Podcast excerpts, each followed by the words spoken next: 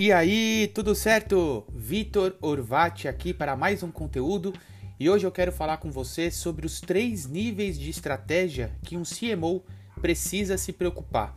CMO é a sigla para Chief Marketing Officer, é um cargo que está sendo difundido e está se fortalecendo dentro das empresas, é o responsável por todas as estratégias de marketing dentro da corporação.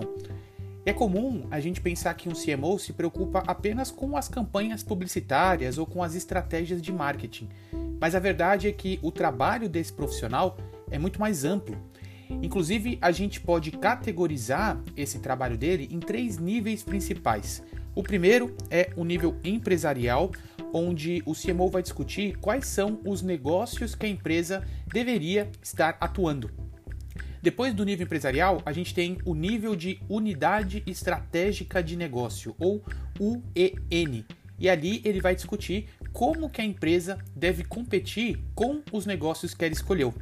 E aí, por fim, a gente tem o nível funcional, onde aí sim ele vai discutir quais são as estratégias de marketing que devem ser utilizadas para cada objetivo. Então, olha só, a gente tem o nível empresarial, o nível de unidade estratégica de negócio e o nível funcional.